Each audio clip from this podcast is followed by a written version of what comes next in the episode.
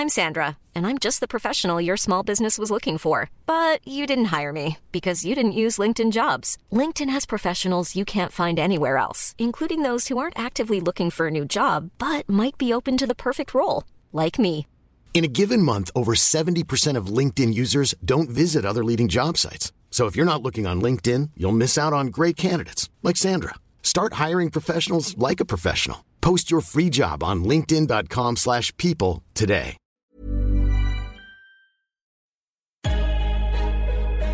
Lock in defensively. And we get a stop going in the half. One, two, three. Attack, attack, attack.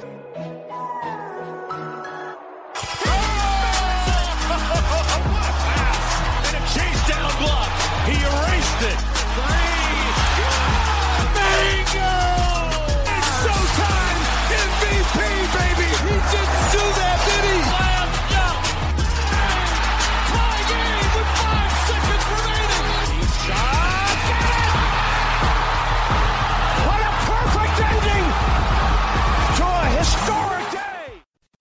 Salut à tous, bienvenue dans l'épisode numéro 93 du podcast Dunk Hebdo. Très heureux de vous retrouver pour ce podcast spécial et 8 petites surprises en milieu de semaine. L'actu NBA sur les 2-3 derniers jours était vraiment intense, donc plutôt que d'attendre 3-4 jours pour revenir dessus, on a décidé de faire un épisode spécial. Pour m'accompagner, un seul homme dans cet épisode spécial, c'est Tom. Ça va Tom? Ouais, ça va et toi? Bah ça va, il faut un peu se remettre de nos émotions parce qu'il y a eu vraiment eu une actu hyper chargée entre le limogeage de Jason Kidd, les rumeurs concernant Kawhi qui tourne et un- peut-être des petites tensions avec le front office des Spurs, un possible échange pour Kem- Kemba, la réunion de Damian Lillard avec Paul Allen et enfin, et ça on doit avouer c'est pas ce qui nous enchante le plus d'aborder dans cette émission les Cavs et leur drama habituel, hein. franchement, rien qu'à nos voix et à nos intonations, à nos bruits, ça se voit que ça nous saoule, mais on va en parler. Mais quand même, ça fait beaucoup. hein. On doit dire que du coup, euh, pour aborder tous ces sujets, la structure du podcast, elle va un petit peu changer. Plutôt que faire un débat sur un des cinq sujets, on va plutôt aborder dans une première partie d'une quarantaine de minutes, on va aborder Jason Kidd puis Kawhi et ensuite ça sera même pas un overtime, ça sera une seconde partie. On va parler de Kemba, de Damien Lillard et des Cavs. Voilà Tom, le programme est très très chargé. Je te propose de pas perdre une seconde et d'enchaîner juste après la pause par la grosse info hein, de toutes ces infos. Jason Kidd viré de Milwaukee. Vous écoutez le podcast Dunk Hebdo. Retrouvez-nous sur toutes les plateformes d'écoute comme SoundCloud, iTunes ou Podcast Addict, ainsi que sur les réseaux sociaux comme Facebook ou Twitter.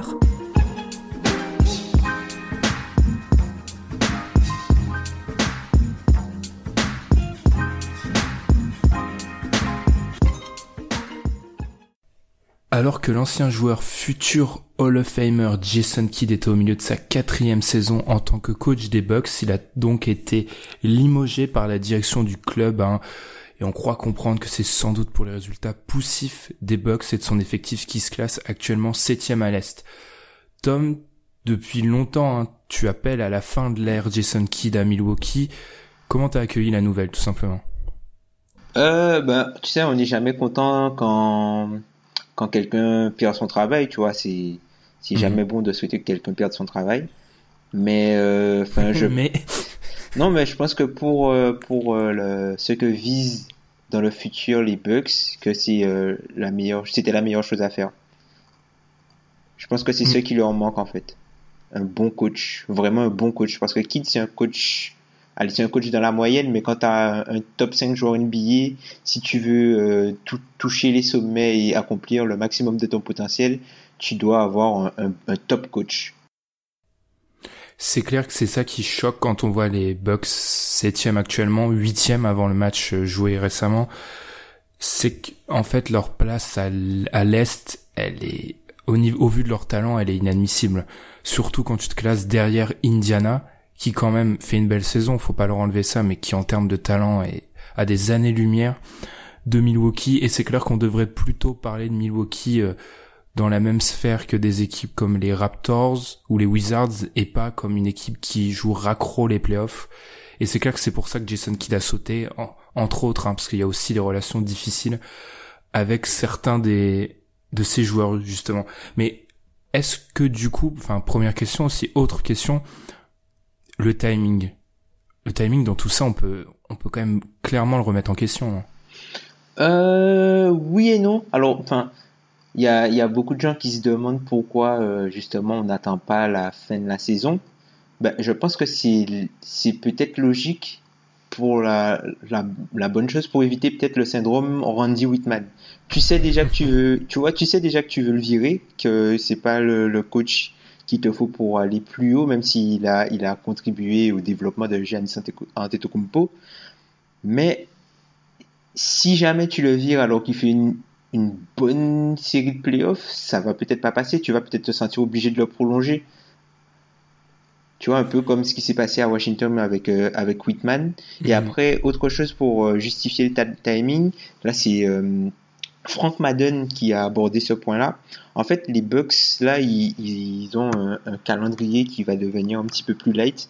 Donc, sur les 11 prochains matchs, bon, en comptant le match de Phoenix qui s'est déjà joué lorsqu'on enregistre, donc il joue uniquement, euh, enfin il, joue, il jouait donc Phoenix, les Nets, Chicago, Philadelphie, Minnesota, les Knicks, Brooklyn, les Knicks encore, Miami, Orlando, Atlanta et Denver avant le All-Star Break.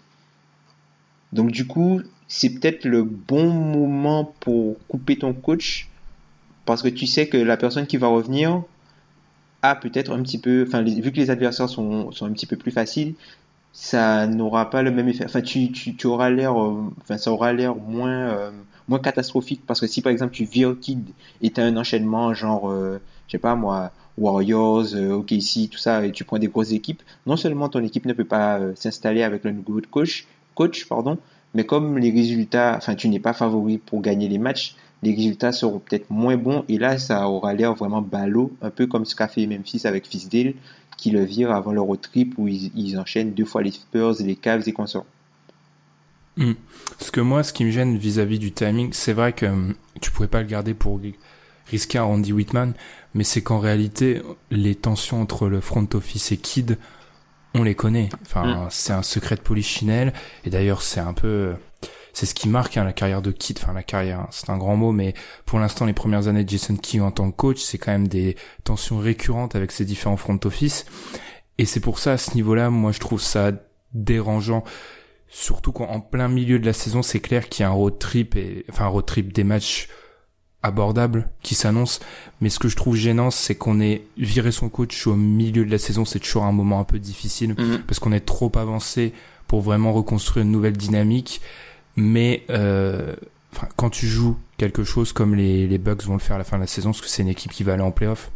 Normalement. Ça, normalement, là, si franchement, là, ce serait vraiment la Bérésina, ça peut être un peu gênant d'arriver avec un nouveau coach qui est là que depuis quelques semaines alors que tu abordes des, des séries de playoffs.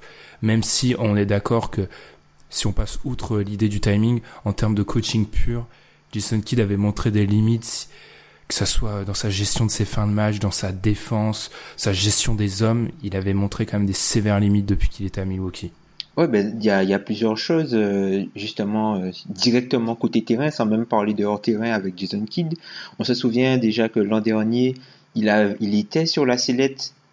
On avait parfois l'impression que l'équipe l'avait abandonné lors de la série de, de, défaites entre janvier et février où, les, les, Bucks enchaînent une victoire en 11 matchs. Il y avait des problèmes défensifs, notamment avec son, son schéma hyper agressif qui, euh, où il surchargeait le terrain sur les côtés forts et notamment euh, sur tout ce qui était pick and roll. Et euh, enfin, les joueurs suraidaient et laissaient d'autres joueurs adverses libres dans les corners à trois points. Du coup, ils se faisaient mitrailler. D'ailleurs, cette saison, la défense des, Bucks n'est toujours pas bonne. Il y avait aussi le problème des rotations hasardeuses déjà l'an dernier avec Plumlee, Monroe, Henson et Maker. Finalement, cette saison, c'est un petit peu, c'est un petit peu plus compliqué. Enfin, Monroe n'est plus là, mais bon, le poste de pivot, c'est un peu compliqué pour eux. Donc euh, voilà quoi. Enfin, c'est une équipe qui doit être meilleure que ça. Enfin, ils ont un net rating depuis l'arrivée de Bledsoe, ils sont à 19-7, sans compter le match d'hier euh, sans compter le match d'hier. Ils, étaient, ils sont à 19-7 depuis l'arrivée de Bledsoe. La 7 attaque, la 21e défense avec un net rating de 0.1. C'est pas, c'est surtout l'aspect défensif, comme tu as dit, qui est inadmissible. Enfin, globalement, sur la saison, c'est la 24e défense NBA. Et quand on regarde certains des effectifs euh, qui les entourent à cette 24, 24, 24e place, je vais y arriver, c'est, c'est tout bonnement inadmissible. Et clairement, ce que tu as dit, ça se reflète sur la défense à 3 points des Bucks qui est catastrophique. Je me rappelle regarder par rapport à l'épisode euh, d'il y a quelques jours pour les Timberwolves et voir que mais des stats astronomiques euh, notamment sur le à 3 points. Enfin, il y a un truc assez marrant avec les les Bucks, c'est que c'est la deuxième meilleure défense de la NBA sur un côté, sur un corner, et sur l'autre corner, c'est la pire défense NBA. Mm. Donc tu vois bien clairement, il y a des manquements au niveau du coaching, et c'est clairement ça en fait. Ce qui a pointé du doigt sur les Bucks, c'est que les limites de l'équipe, tu peux, sans tout mettre sur le dos de Jason Kidd, tu peux quand même largement les imputer au coaching, parce que je suis désolé, mais il y a forcément un lien entre l'inconstance chronique des Bucks et le fait que les rotations de Kidd sont complètement lunaires, où un mec peut jouer 24 minutes et être resté sur le banc pendant tout un match. Enfin, il y a tous ces dysfonctionnements-là qui expliquent quand même que l'expérience Kid était loin d'être concluante, sans parler de ses relations avec certains joueurs. Enfin, c'est sorti après la, son limogeage qu'en gros avec Jabari Parker, c'était totalement glacial et qui se parlait même plus. Bah, le problème aussi, c'est que Kid, quand, quand il est arrivé, il a vendu sa défense. On se souvient de sa première saison où enfin, la défense, l'idée d'avoir des joueurs longs, mobiles et interchangeables, ça avait bien marché avec euh, Larry Sanders de mémoire en, en, en, En cinq, en ouais. cinq, voilà. Et puis du coup, ben là, il a exactement tout le, le, le, le personnel pour faire ce qu'il a à faire. Il a des joueurs hyper longs. Enfin, quand tu regardes l'effectif des Bucks, il y a plein de joueurs qui sont de, des défenseurs au-dessus de la moyenne individuellement. T'as Bledsoe qui est un bon défenseur, qui est un défenseur au-dessus de la moyenne. Middleton, Giannis, qui est Giannis, élite. T'as Snell, t'as Brogdon, t'as Henson qui est un bon protecteur de cercle, t'as euh, Della Vedova. En fait, et tu, et tu peux même rajouter des joueurs qui ont joué énormément de minutes pour qui pour la défense, mais qui n'amélioraient pas la défense et qui empiraient l'attaque. Gary Payton, qui était le two-way contract, qui a joué trop de matchs, du coup, ils ont été obligés de le couper. Et t'as euh, euh, d'André Liggins aussi, qui est censé être un bon défenseur. Écoute le personnel que je viens de t'énumérer, tu peux pas être la 21e défense avec un tel personnel. Après, les Bucks, ce qui est intéressant aussi, c'est que l'an dernier, leur défense a été mise en valeur parce qu'ils ont affronté Toronto en playoff. Des équipes comme Toronto et Chicago l'an dernier, c'était des équipes qui faisaient très peu bouger le ballon et qui étaient euh, qui, manquaient de capacité athlétique. Et des équipes comme les Bucks, ben en défense individuelle, elles te mangeaient et puis tu te faisais bouffer en transition. Les Bucks se sont fait souvent démonter l'an dernier par, enfin, les Bucks sont souvent démontés euh, l'an dernier Chicago et euh, même Toronto sur les premiers matchs des playoffs. Et c'est quand Toronto, notamment en playoffs, a commencé à faire un peu bouger le ballon qu'ils ont réussi à s'en sortir. Aujourd'hui, dans la ligue, il y a beaucoup d'équipes qui font bouger le ballon. Donc, du coup, défensivement, tu es beaucoup plus en difficulté. Les Bucks n'ont pas un schéma de jeu défensif moderne. Il leur faut une approche un petit peu plus conservatrice. Ils sont trop agressifs. Mm. Et justement, on a souvent critiqué Thibodeau pour euh, son schéma archaïque, mais sans doute que celui de Kidd l'est encore plus. D'ailleurs, je trouve ça d'ailleurs très marrant. Enfin, quand c'est un coach comme Thibodeau qui a du vécu et qui est là depuis plus d'une décennie, hein, tu peux comprendre un tel attachement à son système, mais quand c'est Kidd qui a coaché concrètement cinq saisons, tu peux te demander euh, pourquoi le mec est si attaché à un système qui en fait euh, a marché un, premier temps, mais qui depuis euh, a rien prouvé en fait, concrètement. Mais c'est clair qu'on est totalement d'accord sur leur défense et quant à leur attaque, quant à leur attaque, elle est quand même. Alors faut faut lui donner ce point ce point positif là, Jason Kidd, c'est que ok leur attaque est totalement basée sur Janis, mais c'est quand même Kidd qui a fait confiance à Janis pour lui donner autant de responsabilités. Ça faut pas lui ôter.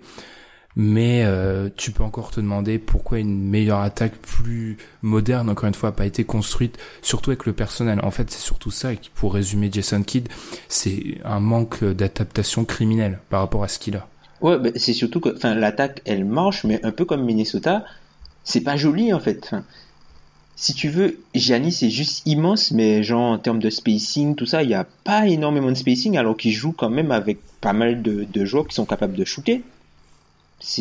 Là encore. Je suis moyennement d'accord sur la sur la comparaison Minnesota, parce que Minnesota c'est plus de l'esthétique, là où Milwaukee c'est clairement euh, mal utilisé. En fait, Oui, Mil- oui. Minnesota c'est moche, mais c'est c'est logique qu'ils jouent comme ça, parce que vu ce qu'ils ont, alors que Milwaukee pourrait jouer au- autrement, Autrement, et en plus c'est moche. Ouais, ouais, ouais, ouais, exact, ouais.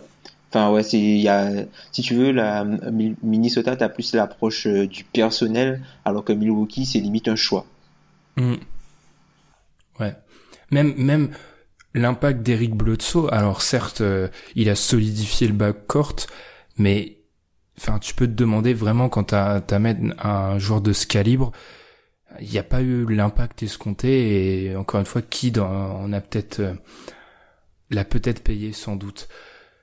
Qu'est-ce que, enfin moi ce que ce que ça m'inspire euh, aussi ce euh, je vais sortir un peu du sujet, hein, mais ce renvoi, ce limogeage de Jason Kidd, pardon, c'est quand même que pour l'instant, Jason Kidd coach, on en parlait en off, mais son prochain job, enfin c'est la NBA, hein, on sait jamais, hein, mais son pro- prochain job, quand même pas près de la- l'avoir parce que hum, pour ceux qui n'ont pas suivi l'affaire, hein, Wojnarowski, célèbre journaliste d'ESPN, donc euh, tweet euh, comme à son habitude euh, le limogeage de Jason Kidd, et ensuite Jason Kidd s'entretient avec une journaliste d'ESPN, Ramona Shelburne, en gros, où il rapporte que il a, il a reçu un appel de Giannis 15 minutes avant l'appel de sa direction, et où Giannis lui expliquait non mais attends on va te sauver, etc. Et ensuite euh, tout le long de l'article, en gros, il donne des des confidences euh, par rapport à ce limogeage. Alors deux, juste deux observations par rapport à ça. Encore une fois, Jason, Cri- Jason Kidd pardon prouve sa grande classe. Parce qu'il faut rappeler quand même que c'est quand même l'homme. qui- faut se rappeler comment il est arrivé à Milwaukee. hein. Il était coach de Brooklyn et il a forcé, euh, il a forcé sa direction pour avoir le, le poste de Milwaukee qui était même pas libre. hein. Alors Larry Drew, le coach Ouais, de l'époque. Valait, ce enfin c'était pas le meilleur coach NBA, ça c'est clair, mais ça reste quand même un move très peu classe. Et encore une fois, ça quand même, ça renforce l'image que Jason Kidd peut avoir et autant euh, et sans parler de ses frasques hors terrain autres, ça renforce quand même l'image, pas une, ça crée pas une image positive autour du personnage. Et ça, je pense que pour la suite, en tant que coach, ça peut être, ça peut être difficile. Par contre, pour Milwaukee, je vais te redonner la parole. Est-ce qu'une limite, autant niveau coaching, c'est vrai qu'on peut espérer que son futur remplaçant sera meilleur, mais au niveau de la relation avec les joueurs, est-ce a, c'est pas une limite à cette, décision? Parce qu'il avait l'air très très proche de ses joueurs quand même. Ouais. Après, il faut dire que Jason Kidd, il est arrivé, ben, l'équipe était très jeune. Certes, il y a, eu pas mal de turnover depuis, mais il y a, pas mal de jeunes qui ont grandi et qui ont connu euh, pratiquement que Jason Kidd. Il y a très peu de joueurs qui ont connu Larry Drew. Donc ça peut expliquer, euh, ça peut expliquer ça. Après, euh, enfin, il a fait quand même, il a fait quand même deux fois les playoffs avec eux. Voilà quoi. L'équipe était vraiment en train de monter et euh, voilà, c'est on va dire que c'est le coach qui aura remis cette équipe-là sur la carte de l'NBA, en plus de Giannis Antetokounmpo. Ah, tirer, tirer jusque-là, parce que moi, clairement, je vois ça comme Giannis et, enfin, qui n'a jamais brillé par son coaching pour l'instant, que ce soit avec euh, sa première saison avec les Nets ou avec les Bucks, en fait, où, enfin, il y a une petite, euh, une petite lune de miel avec les Bucks au début, mais ensuite, c'est clairement, t'as l'impression que c'est, t'avais la sensation que l'effectif était trop fort pour échapper aux playoffs, mais qu'ensuite, il y avait des limites claires. J'enlève pas à qui tout ce qu'il a fait, mais pour moi, on a très vite vu les limites de son coaching, en fait. Bah, le truc, c'est que tu vois, les, les, les faits de coaching pour lesquels tu te rappelles de Jason Kidd sont pas forcément des trucs euh, super positifs et liés au terrain. Donc, tu vois, à Brooklyn, tu, tu, tu, tu vas, tu vas parler peut-être de. Est-ce que c'est- il était coaching ou coach? Il était coach ou joueur? Quand ils font sur Woodson Non, je crois qu'il était Il joueur. est coach Il est coach? Oui, Ah là non, où il y a non, la non, non, l'affaire de la bière. Oui, c'est la bière quand il est coach et donc ils étaient sans doute Oui, oui, joueurs. ouais. Mais t'as, ça, et puis t'as euh, ben, l'histoire des, des temps morts et l'histoire des... surtout, enfin, surtout cette saison-là, l'histoire des, des lancers francs où tu demandes à Chris Middleton de manquer, le, de manquer les lancers francs alors que tu es devant de, de 3. Tu te demandes de manquer le lancer franc pour que justement que si, si jamais il le manque, vu qu'il y a que 3 points d'écart, quand, quand il l'aura manqué, que l'équipe euh, ne puisse pas, euh, enfin prenne plus de temps pour prendre le rebond et shooter, alors que si jamais il le met, il y a 4 points, tu te dis que ouais, ils peuvent euh, faire entrer le ballon en jeu et c'est pour éviter de risquer une situation de, de 3 points et lancer. Mais c'est ridicule. Ah, il y a des, il est, oui, c'est ça, ridicule. Ça, les fans des Bucks en ont beaucoup parlé de celle-ci. ouais. Ça n'a Ouais, pas de sens. Ça, ça a aucun sens. Ouais. C'est et d'ailleurs, ça peut être d'autant plus, euh, c'est d'autant plus surprenant de venant de la part d'un mec qui a, un- je l'ai dit en intro parce que je crois que son éligibilité pour le, le Fame c'est cette année. Mm. C'est un- d'un mec avec euh, une telle expérience, c'est affolant. Mais C'est affolant de faire des erreurs comme ça. bah, surtout que Kid, tu vois, c'est un joueur, sa perception est totalement différente en, dans les médias français et dans les médias US. Sa perception est totalement différente. Je sais pas si c'est par rapport à son passé de joueur, je sais pas. Enfin, j'en ai, j'ai eu l'occasion d'en discuter un petit peu sur Twitter avec euh, Jérémy Lebescon, qu'on salue. Et enfin, non, tu, tu, tu sens que, enfin, Kid, la perception euh, n'est pas la même euh, outre-Atlantique et ici?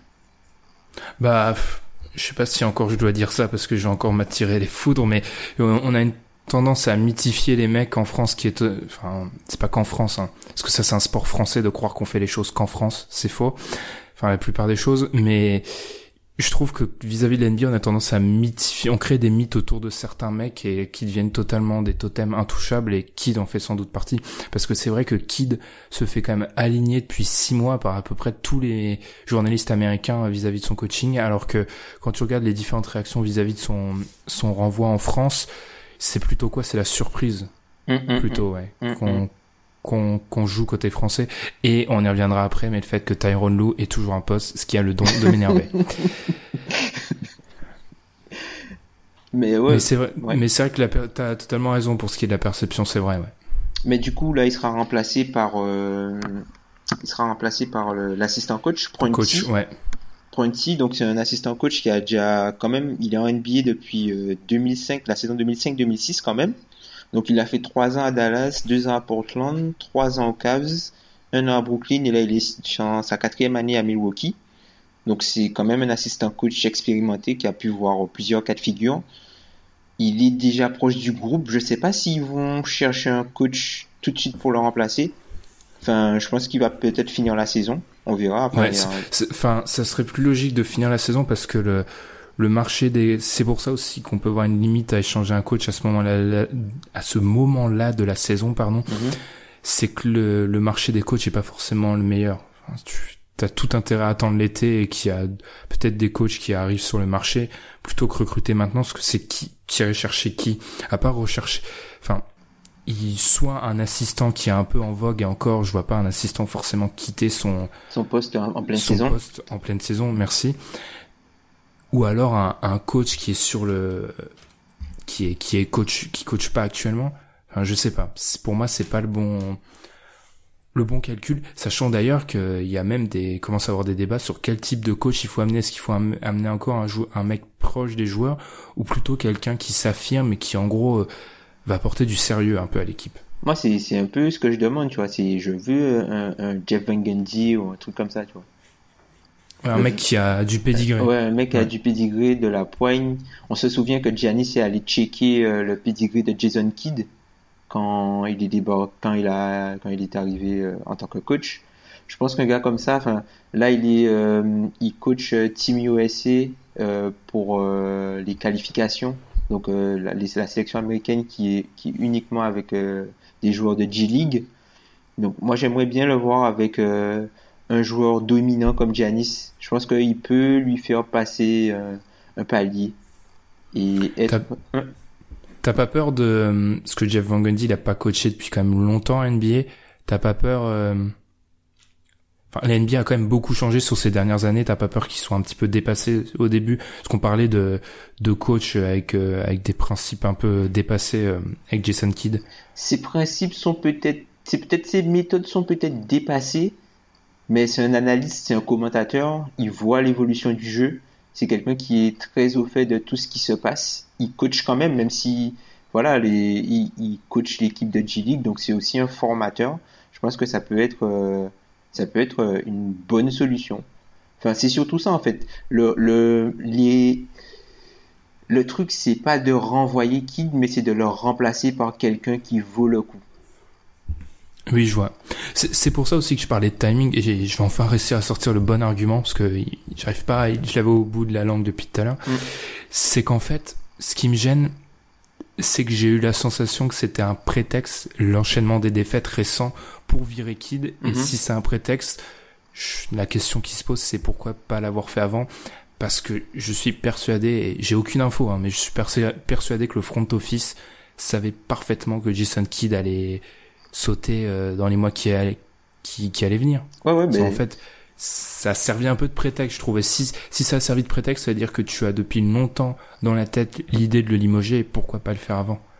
Ouais, ça aussi, ben, ça aurait peut-être choqué parce que l'équipe fonctionnait plutôt bien et peut-être que justement, vu que là on allait enchaîner, euh, euh, ils allaient enchaîner des matchs faciles, des matchs faciles, ça aurait peut-être euh, rendu le bilan un petit peu plus joli. Et là, euh, ça aurait été encore plus difficile et peut-être plus incompréhensible de le virer. Euh, et puis peut-être même, tu vois, après, t'as pas, pas assez de temps. Là, tu auras la coupure du All-Star Break pour à peu près mettre certaines choses en place, mettre quelques trucs en perspective, bosser un petit peu et puis repartir euh, sur de nouvelles bases pour la deuxième partie de saison. Enfin, les, Américains ont tendance à dire que la saison débute vraiment à partir du, du All-Star Game. Mm. Enfin, tout ça, ce que, ce que ça m'amène à penser, c'est sans doute que les front office pensent beaucoup trop à la perception qu'on a de leur move. Parce que, enfin, c'est vrai que ça aurait été peut-être médiatiquement difficile à accepter, mais si en, tant, que front office t'es persuadé que Jason Kidd c'est pas la solution, que t'enchaînes des victoires contre Orlando, les Nets, etc., ou que tu, sortes de 5 ou 6 défaites, ça devrait pas faire la différence, mais tu devrais quand même être en capacité de l'éjecter. Enfin, c'est quand même ça. Enfin, c'est ce que je pense personnellement. Ouais, mais après, tu vois, comme le GM, c'est un jeune gars, tu vas virer un Hall of Famer. Enfin, c'est, c'est peut-être, enfin, je sais pas pour, conclure d'ailleurs sur ça, ouais, est-ce que tu trouves pas que, et tu l'as un peu dit en parlant de la différence entre France et États-Unis sur ce, ce dossier-là, mais est-ce que Jason Kidd ne joue pas énormément sur son CV de joueur, de futur of Famer, de d'étudiant du jeu Les Américains aiment bien cette expression pour, euh, enfin, pour avoir un pédigré de coach. Parce que moi, quand je regarde son coaching en tant que coach des Bucks, il est à 139 victoires, 152 défaites. Il a joué les playoffs, comme tu l'as dit, deux fois avec eux. Les Nets aussi. Enfin, en carrière, il a quand même un bilan négatif en tant que coach. c'est quand même, enfin, n'importe quelle autre personne qui aurait pas eu son background, son, son vraiment son vécu de joueur de très très haut niveau, aurait pas forcément eu autant de de de passe droit, ouais. ouais. Ah, bah c'est comme ça, hein. c'est comme un peu euh, les, les, les hauts pics qui, malgré des années décevantes, par leur statut de haut pic, bah du coup, ils, ils retrouvent toujours un boulot minimum quelque part. Tu vois? Ouais, je vois, ouais. C'est, c'est un peu, c'est un peu comme ça l'NBA. Hein. C'est, c'est en fonction, c'est plutôt en fonction de, de, de ce que tu as fait plutôt qu'en fonction de ce que tu fais aujourd'hui. Ok, je ne sais pas si tu as quelque chose à rajouter sur le dossier Jason Kidd, qui, moi je suis persuadé, vu, surtout vu la fin et vu les révélations qu'il a, qu'il a faites à Ramona Shelburne, je pense que, enfin, en tant que, je suis un front office ou un proprio, c'est clairement pas le genre d'homme que je vais amener dans mon organisation parce que si c'est pour parler ensuite, dans mon dos, après l'avoir éjecté, alors que Jason Kidd, on sait tous que c'est pas forcément l'homme le plus facile à gérer, c'est pas forcément ce qui m'inspire vraiment de la confiance, personnellement. Simplement qu'il y a euh, juste un, petit comparatif qui a été euh, évoqué euh, il y a quelques semaines et qui revient un petit peu par... ça a été évoqué dans la presse américaine il y a quelques temps par Ben Golliver et même en France pas par la presse, mais par euh, Antoine Tartrou sur Twitter, que peut-être que justement Jason Kidd est le Mark Jackson de, de Golden State et que là, ben, qu'il faut qu'ils trouvent leur Steve Kerr. J'ai vu pas mal cette. Euh, enfin, je trouve que c'est un, une comparaison qu'on commence à faire souvent vis-à-vis, euh, tu vois, du coach. Enfin, c'est le mec qui était censé être un bon coach, mais qui se fait éjecter pour ensuite trouver un nouveau coach qui va amener l'équipe euh, au sommet de la NBA. Mm. Mais je doute qu'en termes de coaching, Jason Kidd, ça soit Mark Jackson. Avec toutes les limites qu'on mm, connaît à mm, Mark Jackson. J'en doute légèrement, mais je vois l'idée encore. C'est plutôt qu'on a viré, euh, selon selon ce point de vue-là, on a viré Jason Kidd parce que on a la sensation qu'on pouvait pas aller très haut avec lui et qu'on a un effectif qui doit aller très haut justement. Mm. Mm. L'autre info qu'on va traiter dans cette première partie, c'est Kawhi Leonard. Autre article d'ESPN, vous allez voir, on va beaucoup parler d'ESPN qui a une semaine un peu de, fou, hein, qui a sorti pratiquement toutes les infos dont, on, dont on va parler. Alors ESPN et Wojnarowski, hein, comme d'habitude, ils ont mis en avant des tensions entre les Spurs et le camp de Kawhi Leonard autour de la gestion de la blessure au tendon de Kawhi. Hein. Mm. Il a joué, enfin, si vous n'avez pas entièrement suivi l'affaire, hein, il a il a été blessé pour le début de la saison, il est revenu, il a joué 9 matchs et on a récemment appris qu'il est out indefinitely, euh, comme disaient les Américains. On n'a pas encore de date de retour. Et surtout, ce qui est bah, choquant dans ces révélations, c'est qu'il y aurait vraiment des tensions entre Kawhi et les Spurs. Tom, qu'est-ce qu'on fait de cette information? Parce que ça fait quand même en quelques semaines deux grosses infos qui sortent de San Antonio, alors que c'est pas vraiment l'habitude de la maison. Bah, je pense que c'est un peu euh, de la frustration. Pour faire un petit comparatif, Memphis a eu le même souci avec Win Selden en début de saison, qui était blessé au quadri, qui est revenu, et puis après qui, qui s'est arrêté euh, quelques semaines et qui est ensuite revenu. En fait, le truc avec Kawhi, c'est que faut pas oublier que euh, cette année, il est éligible à la, à la DVPE, enfin la, la Designated Veteran Exception, donc c'est le, le, Super Max. Et euh, peut-être que ben il faut qu'il joue faut qu'il joue et puis il faut qu'il se montre, faut qu'il parce qu'on sait pas en fait ce qui va se passer. Parce que s'il arrive sur le marché, peut-être que si, la blessure, il y a, peut-être le doute de la blessure, même si je pense que, enfin, l'an prochain, si Kawhi arrive sur le marché en 2019, toutes les équipes lui proposent le max, peu importe euh, sa santé, je pense. Ah oui, ça c'est clair, ça, c'est sûr. Il y aura, toujours une équipe qui va prendre le risque, mais peut-être que lui, tu vois, il a envie de jouer, enfin, il est, enfin, peut-être qu'il a envie d'être un petit peu moins patient que les Spurs veulent l'être. Et c'est peut-être ça qui pose problème. Hmm. Surtout contractuellement, enfin moi c'est un élément que je, prends rarement en compte, mais faut savoir que Kawhi qui est un top 5 joueur NBA, hein, mais quand tu regardes dans ces top 5 joueurs NBA là, tu, et on sait parfaitement que les mecs aussi comparent euh, aussi leur porte-monnaie. Hein. Tu as LeBron qui a tout le temps son max, T'as KD aussi et qui va avoir son super max probablement l'été prochain. Tu as un mec comme Curry qui l'a signé. T'as un mec comme euh, Westbrook et Harden qui l'ont aussi signé et Kawhi est toujours avec son petit, alors là c'est jamais mis autant de guillemets autour d'un mot, hein. petit quand même, contrat euh, signé en 2015, l'été 2015, à 5 ans, 94 euh, millions de dollars. Ce qui fait quand même qu'il est on peut, je pense que cet aspect contractuel, il faut le prendre en compte parce que Kawhi peut avoir aussi un peu cette frustration de se dire que pour un joueur de son calibre, il n'a pas toujours eu euh, le même salaire que les joueurs du même niveau que lui. Ça c'est clair. Et quant à la comparaison avec Wild Sanden, je dois, je dois applaudir parce que comparer Kawhi à Wild Sanden, je vois l'idée hein, par rapport à la blessure. C'est uniquement la blessure que je compare. C'est la première fois qu'on les a mis dans la même phrase, je pense, de leur vie. Ah, je pense pas. Bah, pour, les derniers playoffs, euh, ils jouaient l'un contre l'autre. Et t'as un qui a été en mode Kobe et... On s'étonne que, on s'étonne que ça soit mal passé pour les Lakers après. Mais ouais, je suis plutôt d'accord avec toi, ça peut être de la frustration, mais quand même, est-ce que, est-ce qu'on y croit vraiment? Parce que bien sûr, euh, quand on parle des Spurs, il y a toujours cette sensation qu'on parle d'une, et c'est vrai, hein, qu'on parle d'une organisation, d'un front office très bien géré qui, en gros, il n'y a pas vraiment de problème à mm. San Antonio. Mm. Est-ce qu'on est-ce y croit vraiment à cette tension qui existe? Enfin, parce qu'on parle quand même de tension, la frustration. Je pense que tout le monde pouvait, la comprendre, la frustration du, joueur de haut niveau qui aimerait jouer, mais les tensions vis-à-vis de la gestion du club, parce que ça, on peut être d'accord là-dessus? La gestion des Spurs, elle a pas vraiment été optimale.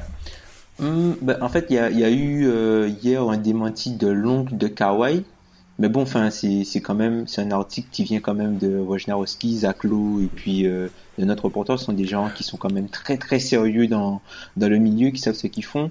Et puis. Et le démenti vient de, du San, San Antonio Express, je sais pas mm. quoi, un journal local. Donc euh, voilà, ça veut tout dire. Et c'est surtout que, enfin, il n'y a pas de fumée sans feu en fait. Mm. Il y a peut-être que c'est pas. Euh, enfin, ils ont parlé de d'un peu de, de de distance et de de distance, je sais pas si on dit ça, de distance entre euh, de, entre les, les, les, deux camps. Peut-être que c'est pas euh, peut-être que c'est pas au point de la rupture à la Kairi, hein. Enfin, peut-être mm. c'est juste que c'est moins fluide qu'avant. par rapport à l'attention générée par la blessure de Kawhi. Et ce qui peut, ce qui peut se comprendre, ça reste une superstar, et une superstar, faut les chérir. J'ai une comparaison totalement nulle et atroce, mais quand t'as un front office, avoir une, une superstar, c'est un peu comme sortir avec Nathalie Portman. Tu dois à tout moment prouver. Enfin, tu dois. En fait, tu vois, c'est tellement des joueurs de haut niveau et Mm. qui pourront. Tu l'as dit, Kawhi, il arrive sur le marché, tout le monde lui propose le max. Donc, comme avec Nathalie Portman, tu dois toujours prouver. Enfin, tu dois toujours chérir ta superstar. Et moi, je suis désolé, c'est un reproche que je fais aux Spurs depuis longtemps. Certes, cette année, ils ont ramené un mec comme Rudiger, mais je les ai pas toujours. En fait, ils sont très dogmatiques les Spurs, si on veut. Ils ont leur gestion, ils ont leur façon de faire. Ça a prouvé, hein, s'ils sont en playoff depuis 20 piges, donc ça prouve, ça, ça a marché. Mais en tant que superstar, des fois, tu peux avoir un peu de frustration, ce que je comprends. Et pour moi, ça peut même ces tensions peuvent peut-être un petit peu dépasser le cadre juste de la blessure et de la gestion un peu catastrophique. Et que ça, Kawhi peut aussi se dire qu'il est pas toujours le mieux entouré, même si Pop, il a, il a sans doute le meilleur coach NBA, il a un super front office, mais peut-être qu'on fait pas les mêmes efforts qu'un James Harden ou à qui Daryl Morey, enfin, il met tout sur la table pour le bien l'entourer, qu'un Westbrook, enfin, il a peut-être pas les mêmes, euh, ouais, on les le chérit pas de la même façon. Enfin, si tu on veux- le chérit pas de la même Ouais. façon et peut-être ça peut être un peu frustrant même si et encore une fois c'est que des suppositions parce que on connaît absolument rien de, Mm. de la vie euh, de la vie de Kawhi et des Spurs. Ouais, peut-être que justement c'est la, la DVPE qui, qui peut-être pose souci parce que il peut déjà la signer, c'est juste qu'il a jusqu'à la fin de la saison prochaine vu qu'il est éligible car il a fait deux saisons euh, All-NBA sur les trois dernières. Parce que cette année il la fera pas. Hein, Cette année, saison il la fera NBA, pas. ouais. Non, cette Mm. année il la fera pas. Donc euh, à voir. En plus il a été élu euh, défenseur de l'année. Ouais, en plus. Donc euh, et d'ailleurs était c'est pour ça aussi parce qu'on on, la frustration elle peut être d'autant plus grande. C'est un mec qui nous je me rappelle plus de nos previews mais je pense qu'en gros on devait être 7 à voter, il y en avait deux qui l'avaient MVP. Enfin c'était quand même c'était l'année de Kawhi en théorie. Ouais. Donc tu peux comprendre que le mec soit frustré d'avoir joué 9 matchs et encore Enfin, pour avoir vu, euh, j'ai j'ai pas vu les matchs en entier, mais pour avoir vu pas mal d'images de Kawhi sur ces matchs-là, c'était pas Kawhi, c'était une espèce, tu vois que le mec était vraiment en reprise et en difficulté, Mm. peut-être pas sur le premier match, mais sur d'autres après, euh, il était vraiment pas à fond. Donc c'est vrai que ça peut nourrir de la frustration. Est-ce qu'on est vraiment inquiet sur la relation Kawhi Spurs? Pas vraiment, mais enfin les démentis des RC Buford, j'y crois pas trop. On peut vraiment comprendre la frustration de Kawhi. Ouais. Ben moi, moi j'attends de voir. euh, c'est un truc à suivre. Moi, j'attends de voir est-ce qu'il va signer la DVPE cette saison. hein. S'il la signe pas et qu'il doit aller sur le marché l'été prochain, on sait que bon, ben, la, la première année, ils ont pu profiter de de, de son petit. Ils l'ont pas fait signer pour profiter de son petit capold pour faire venir la, la Marcus Aldridge. Mais là, il y aura un petit peu plus de, de, de enfin, il y aura un petit peu plus de, de, de, de comment dire, de rififi, tu vois, vu qu'il y a, il y a cette- ce petit historique-là, ce sera un petit peu plus à suivre. Ouais, c'est c'est ça. Tu quand t'as un joueur de ce calibre-là, tu peux pas lui demander de se sacrifier euh, constamment. Il faut qu'il ait au bout d'un moment, euh, il faut qu'il ait au bout d'un moment son argent ou enfin la récompense, comme on peut on peut extrapoler. Mais un mec comme KD a fait des sacrifices financiers parce qu'il sait pertinemment que en fait, au bout du compte, les, les Warriors vont lui donner normalement son, son super max, même si personnellement, parenthèse, je crois que dans l'histoire, le seul à avoir économisé, enfin, Oui, oui, c'est bien ça. C'est le seul qui a. écon-. Ouais, le seul qui s'est fait avoir, c'est KD, et le seul vraiment qui en a profité, c'est le proprio, comme d'habitude. Mais, je ferme la parenthèse. Par rapport à Kawhi, je sais pas si on a quelque chose à rajouter, mais c'est vrai que cette affaire de contrat sera surveillée, et, aussi quand Kawhi, tout simplement, si on parle terrain, quand Kawhi va revenir, comment il va revenir surtout? Ouais, ben moi j'attends vraiment de voir. euh, J'espère qu'il va pas être euh, shut down pour la saison, quoi. J'espère, vraiment pas, parce que j'ai envie de voir les, les Spurs euh, au complet cette saison. J'ai envie de les voir au complet.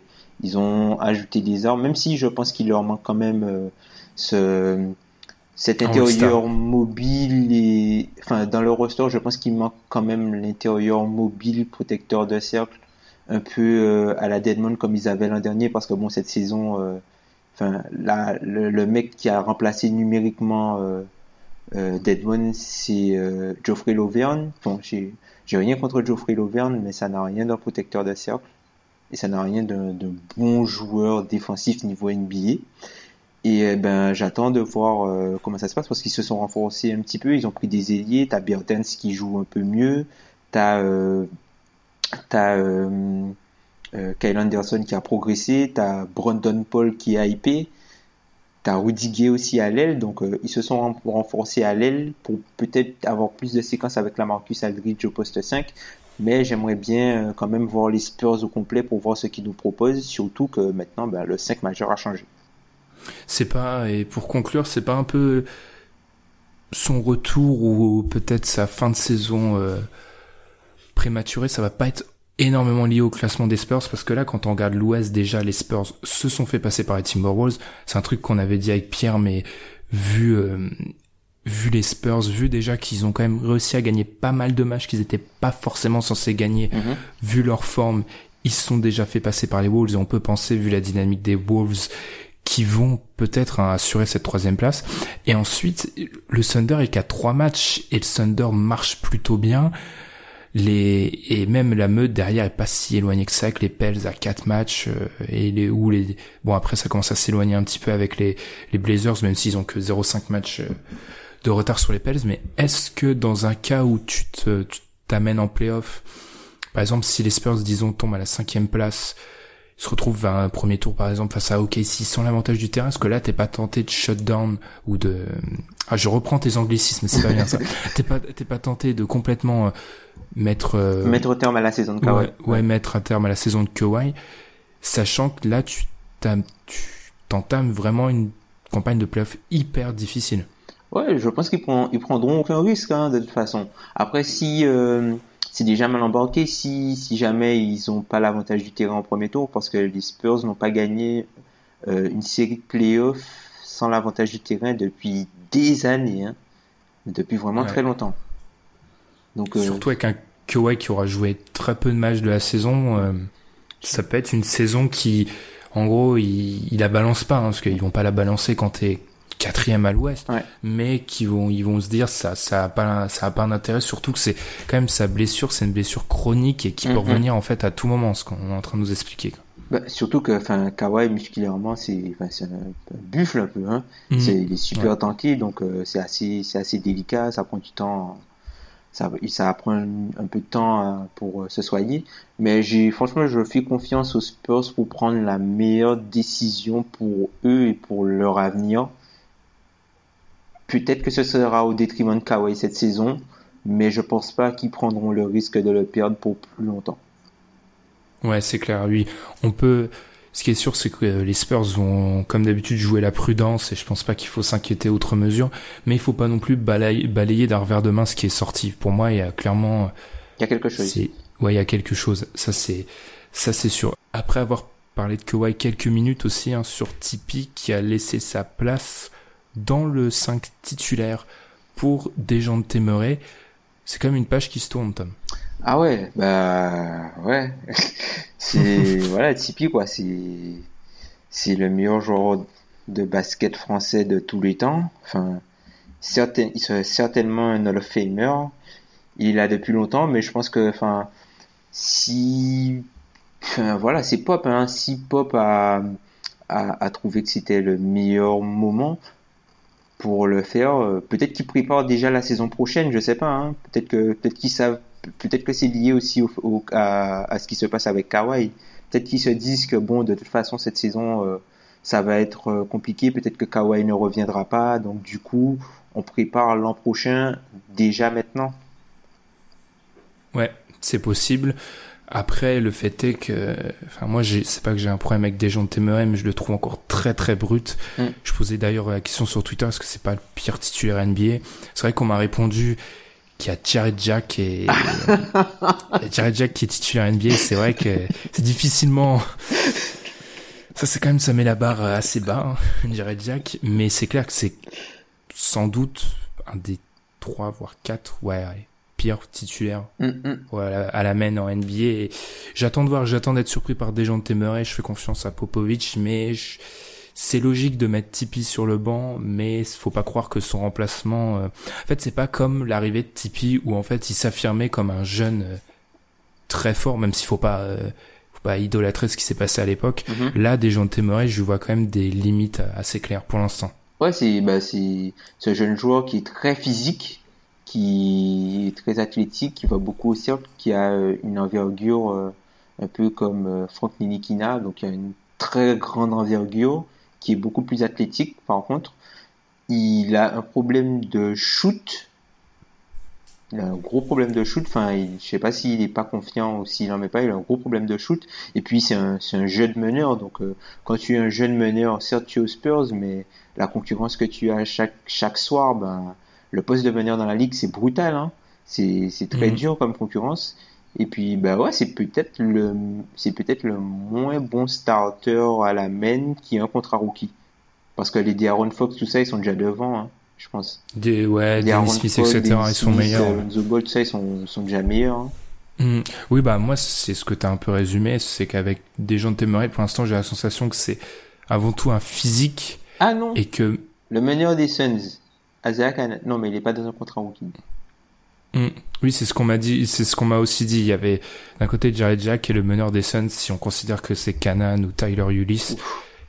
Même si, euh, bon, c'est mon cœur qui parle un peu, mais Tyler Ulyss, c'est un très bon joueur de basket, c'est juste qu'il a pas le potentiel d'un dirigeant de Temeray. Ouais, il est juste trop petit. Ouais, il est trop petit, c'est peut-être ça qui, qui gêne. Mais par rapport à des gens de Temeray, ouais, pour l'instant, c'est un physique, c'est une envergure, mais c'est pas encore grand chose. C'est un attaquant, il est dans la pénétration, mais c'est pas, c'est pas vraiment autre chose que ça pour l'instant, et Mm. c'est pas, ouais, c'est c'est pas super concluant pour l'instant. Mais il est encore jeune, et c'est clair qu'il a, il a le Ouais. temps pour, euh, bah, pour euh, finir sa, sa maturation côté Spurs. Ouais, si tu veux, c'est pas le, c'est pas le joueur qui est le meilleur aujourd'hui. C'est pas le meilleur joueur de basket qui joue euh, euh, au poste de meneur de jeu pour les Spurs. C'est juste que c'est celui qui a le plus de potentiel pour être le meilleur à la fin de saison. Ou dans un, Ou dans un an. huit mois, Ou quoi. dans quelques ouais, années. quand- Ouais. Et ben sur ce, euh, je sais pas si t'as quelque autre chose à rajouter, Tom, mais on va peut-être conclure parce qu'on était censé, on a encore trois sujets à, à aborder. On a déjà euh, explosé le chrono. Je sens que comme d'habitude, on va avoir du mal à se tenir à l'heure. Et juste après la pause, du coup, on va enchaîner en parlant de meneur toujours. On va rester côté meneur avec Kemba Walker.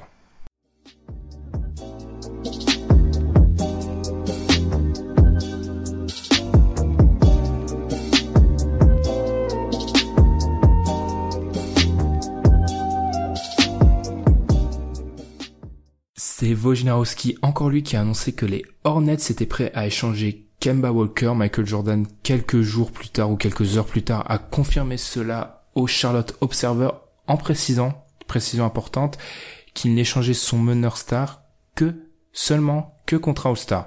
Alors Kemba depuis, ouais, ça va être un peu ça hein, qu'on va dire. Depuis Kemba il s'est exprimé, forcément il était un petit peu dévasté parce qu'il a fait toute sa carrière hein, pour l'instant aux Hornets. Tom, je vais me permettre de griller la priorité et parler un petit peu de Kemba. Alors Kemba, c'est un très bon meneur NBA. C'est un très bon, peut-être un bon meneur NBA, parce que très bon, c'est peut-être un petit peu poussé. Je suis pas forcément d'accord avec les gens qui le disent sous-côté, parce que je pense qu'on a clairement conscience que Kemba, c'est un meneur borderline All-Star qui paye le fait qu'il est sur le poste le plus concurrentiel de la NBA. Ça, je pense que tout le monde a un petit peu intérêt. Après, le problème que j'ai avec Kemba, c'est que je te l'ai un peu dit, c'est que ce qui fait la force de Kemba Walker, c'est un petit peu ce qui fait son défaut, ses défauts, et j'ai un peu peur qu'il soit cantonné durant toute sa carrière à être le, un bon meneur d'équipe euh, de milieu de tableau. Parce que quand Kemba, c'est un joueur qui a besoin du ballon, hein, c'est clair, il est dans le, il est quatrième en termes de temps de possession par match derrière Westbrook, Harden et Wall et devant Lillard. Enfin, quand on prend ce groupe de cinq joueurs, Walker c'est clairement moins bon. Et en fait, Kemba pour l'instant, je dis pas qu'il peut jouer autrement, mais pour l'instant dans sa carrière NBA, ça a toujours été le centre de son attaque et le jour sur lequel reposait l'attaque de l'équipe, peut-être à part la saison où il y avait Al Jefferson et c'est pour moi c'est pas un hasard que ce soit la, meilleure saison de sa carrière d'un point de vue collectif. Et en fait, j'ai l'impression que quand tu mets Walker en tant que clé de voûte de ton attaque, tu te crées un plafond de verre qui est pas forcément super haut. Donc c'est pour ça déjà, je reviendrai même pas sur euh, Michael Jordan qui veut échanger contre All-Star. J'attends de voir l'équipe qui va échanger un All-Star contre Kemba Walker, même si son contrat est, hyper abordable. Mais moi, j'ai la sensation plutôt pour Kemba Walker euh, par la suite que c'est un joueur qui va vivre peut-être avec ses limites durant toute sa carrière ben, enfin, si tu veux, c'est un peu, c'est un peu le Mike Conley de l'Est. Sauf que bon, lui, il a été, il a pu être, il a eu la chance d'être, d'être All-Star.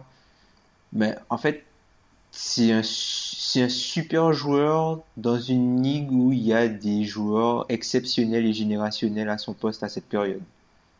Mm, c'est ça, ouais. C'est, c'est ça en fait. C'est pas son, c'est pas son niveau est très sec. Le problème, c'est surtout que ce qui est au-dessus de lui. C'est ça. Rien quand on commence à analyser, enfin c'est ce que je vous ai dit moi quand j'ai vu cette euh, cette information, c'est que ok euh, Kemba, enfin on peut se dire où on envoie Kemba. Et c'est vrai que je vous ai demandé mais quelle équipe avec des ambitions a un moins bon meneur que Kemba? Et là tu m'as répondu c'est vrai les Spurs, mais en dehors des Spurs, toute équipe avec des ambitions, tu vois le, le gratin de la NBA, ils ont un meilleur meneur que Kemba.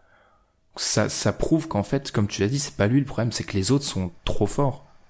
Tout simplement. Mm, mm, mm, Ouais, après moi, moi franchement, c'est, je suis un petit peu, euh, j'ai un peu de peine pour les, les, les, fans de Charlotte qui profitent jamais de leur reconstruction euh, depuis les Bobcats, parce que quoi, ils ont eu quoi trois saisons en playoff depuis? Genre les Bobcats c'était en 2004 où il y a la draft de Dwight et ils prennent Okafor. Mm. Oui, eu... ils ont eu Gerald Wallace. Et... Voilà, t'as une saison au playoff, de playoff avec Mike Brown où ils ont Gerald Wallace, ils font les playoffs. Ensuite, ils reconstruisent. Ils ont le, ils ont le, le fameux bilan record de, de, de, ils ont, ils ont le plus, le pire bilan de l'histoire de la NBA. victoires et 50, c'est l'année où on joue 66, ouais. donc ouais, 57. 7, euh, non, 7,59, pardon. Oui, ouais, pardon. Ouais. 7,59, donc c'est l'année rookie de Kemba avec euh, Bismack Biombo. Enfin, puis là, ils arrivent euh, à faire les playoffs avec Al Jefferson ils jouent un tour, ensuite ça marche pas l'année suivante, ils refont les playoffs avec Jeremy Lin, l'équipe a presque 48 victoires, avec Batum et tout ça, enfin, et puis ben, après, ben, depuis, ils sont pas retournés en playoffs. Et c'est avant cette série de playoffs, avant la série de playoffs où ils perdent en 7 contre euh, Miami, bon, la série n'était pas très jolie, hein. Oh, c'est une si... des pires séries récemment que j'ai vues. Hein. Désolé hein, pour les fans des deux même équipes, si, mais c'est. Même si c'était beau de voir euh, Al Jefferson face à Hassan Whiteside, c'était marrant. Enfin, bon, c'était marrant. Et euh, bah, du coup, c'est une équipe qui n'avait pas gagné un match de playoff depuis 2002. Mmh, ouais, ouais, ouais. Parce qu'ils se font, ils se font, ils se font sweeper euh, contre contre le Magic avec Gerald Wallace. Donc ouais. ouais voilà quoi enfin ça ben voilà hein, c'est triste moi ça ça m'attriste pour eux en fait de devoir repartir sur une reconstruction alors qu'ils n'ont jamais vraiment pu profiter de, des reconstructions précédentes qu'ils ont eu ils ont fait leur process à Orlando ils sont arrivés un petit peu plus haut mais enfin c'est quoi le but de reconstruire une équipe qui se fait sortir au premier tour des playoffs pour faire une autre équipe qui sort au premier tour des playoffs et après reconstruire? Mmh. Surtout, enfin pour moi, j'ai la sensation que c'est une situation perdant-perdant à l'heure actuelle. Depuis que l'info a fuité, bah fuité, on a vu Kemba s'exprimer et forcément il est dévasté. On en est au point où peut-être que tu, c'était juste une pensée comme ça de le trader, mais on en est arrivé au point où ça devient, enfin la situation, elle peut à court et à moyen terme, elle peut devenir invivable et où tu vas être forcé de le trader. Et on a vu que le marché déjà il y a quelques mois pour des joueurs de meilleur calibre, de meilleur niveau que Kemba, il était pas fou. Alors pour un joueur comme Kemba, euh... c'est vrai que ça va être un, ça va être un petit peu plus difficile, surtout ouais. que ben, comme tu as dit, il n'y a pas beaucoup de postes de meneurs de jeu vacants. Il y a une draft avec euh, quelques meneurs de jeu intéressants. Et puis même, tu vois, c'est enfin, c'est compliqué pour eux. En plus, Char Charlotte, c'est comme si limite ils arrivent à, à la fin d'un cycle. Rich Shaw, c'est sa dernière année de contrat. Clifford, c'est sa dernière année de contrat. Enfin, tu sais pas ce qui va se passer, quoi. Mm. Tu sais pas ce qui va se passer. Au moins, moi, moi, enfin, le seul truc que, enfin, je suis content pour eux, enfin, content pour eux dans un sens, c'est une équipe qui aura tout fait, même s'ils doivent reconstruire, tu vois, c'est une équipe qui aura tout fait pour essayer de rester compétitive. C'est juste que là, en fait, c'est une équipe qui a pas eu de chance aussi cette saison. Hein. C'est ça, ça Ouais, fait partie c'est- des équipes les plus malchanceuses de, de la saison. Mhm. Chaque fois, il y a Zéléo qui tombe. Parce que l'an dernier, si Zéléo ne tombe pas, ils font les playoffs aussi, tu vois. Et l'histoire est, est différente. Mais je pense qu'ils ont surtout peur de donner le prochain contrat à, à, à Kemba. Parce que s'ils le gardent, ils vont être obligés de surpayer comme ils ont fait avec Batum. Est-ce qu'on rappelle Kemba est free agent il, est dans, ouais, dans sa avant-dernière année de contrat là et il est free agent oui donc euh, l'été prochain et c'est clair que c'est un joueur qui touchait 12 millions euh, sur son contrat. Il va pas vouloir 12 millions à la suite hein, et c'est pour ça que moi alors ça va être un leitmotiv dans cette partie parce qu'on va parler de Lillard après enfin non Lillard je l'envoie pas au même endroit mais pour moi j'ai j'ai conclu un truc après nous avoir réécouté moi et Pierre la semaine dernière sur l'overtime, c'est qu'en fait Orlando, leur star, ils doivent arrêter, enfin Kemba est peut-être pas une star hein, proprement dit, mais ils doivent arrêter de la chercher à la draft parce qu'ils y arriveront pas. Mhm. Et c'est une des seules équipes qui a pas vraiment de meneur, qui c'est pas même pas pas vraiment, qui a pas de meneur installé. Le Magic peut aller le chercher. Je sais que c'est embêtant dans cette dans une même division, mais le Magic c'est une équipe qui va pas avoir peur de le payer euh, en 2019 Ouais. parce qu'ils auront les fonds pour le payer. Ils auront, j'ai déjà regardé, ils auront pas loin de 60 millions de cap, donc euh, c'est- ils auront Ah, pas peur c'est de... pas sûr ça. Oui, si on si on compte pas la resignature de mecs comme euh, Aaron Gordon, c'est vrai. Mm, mm. Et si pour une fois ils font pas n'importe quoi la free agency prochaine, mais bon ça ça c'est j'en demande beaucoup je pense. Mais ça peut être un mec qui permet de solidifier enfin ce poste de meneur qui euh, est à, à l'abandon depuis des années à Orlando et il pourrait trouver une solution. Alors je sais c'est dans la même division, c'est embêtant, mais il y aura pas un marché fou pour Kemba Walker et Ma- Michael Jordan. Je pense que c'était pour garder la face, mais tu l'échangeras pas contre un All-Star, ça c'est clair. Donc euh, Orlando, pourquoi pas aller aller le chercher Ou les Knicks. Même si l'idée n'est pas très populaire. ou les Knicks. Si à Franck. Est-ce que tu t'oses aller plus loin, Tom, ou tu tu laisses euh, le Non, enfin, les Knicks, enfin, ils sont habitués à ce genre de move. Les Knicks ne sont, c'est pas une équipe patiente en fait, les Knicks. C'est pas une équipe qui est patiente pour la reconstruction. Frank Nilikina a un, un super potentiel. Il peut devenir un super joueur. Mais le truc, c'est qu'en fait, les Knicks, ils vont être obligés de se renforcer uniquement via trade pour la simple et bonne raison qu'il y a le contrat de Joachim Noah. Le Mhm. contrat de Joachim Noah ne leur permet pas d'avoir du cap space pour signer des joueurs forts pour renforcer l'équipe. Donc du coup, tu es obligé.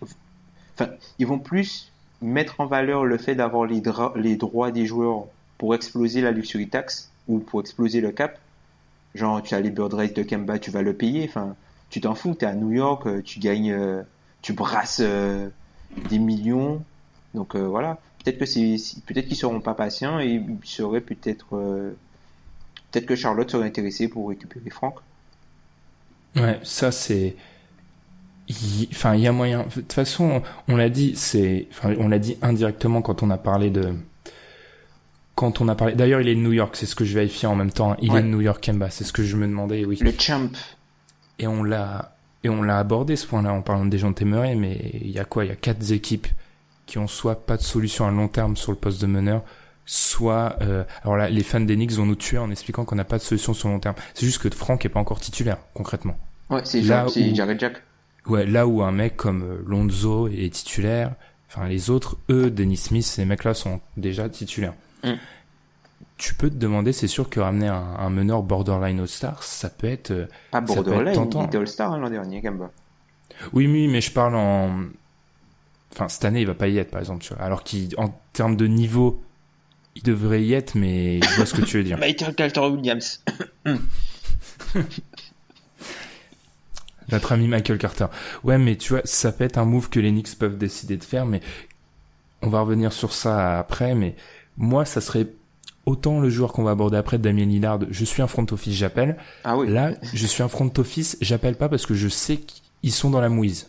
Hum, hum, Je hum, sais qu'ils sont dans la mouise là, parce que vu ce qui a fui- fuité, et encore une fois, je n'arrive pas à dire fuité, je sais pas si ça a été volontairement, parce que des fois, on sait parfaitement que les front office laissent volontairement les infos fuiter. Je sais pas si ça a été fait volontairement ou pas, mais ça met les Hornets qui sont déjà qui font déjà grise mine, vu- grise mine vu leur saison, ça les met pas dans des dans une bonne situation. Hum, hum. T'as totalement raison. Ensuite, on va parler, on va peut-être enchaîner sur Damien Lillard avant de finir sur les Cavs parce que Tom comme moi, on n'a pas envie de parler des Cavs, mais c'est de l'actu donc on est obligé. Damien Lillard a demandé un entretien privé avec Paul Allen, son proprio, pour parler de la suite des opérations. Encore une fois, c'est ESPN qui l'a révélé.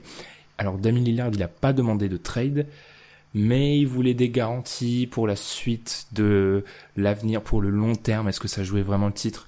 Tom, sur l'échelle de l'inquiétude de 1 à 10, on se place où là?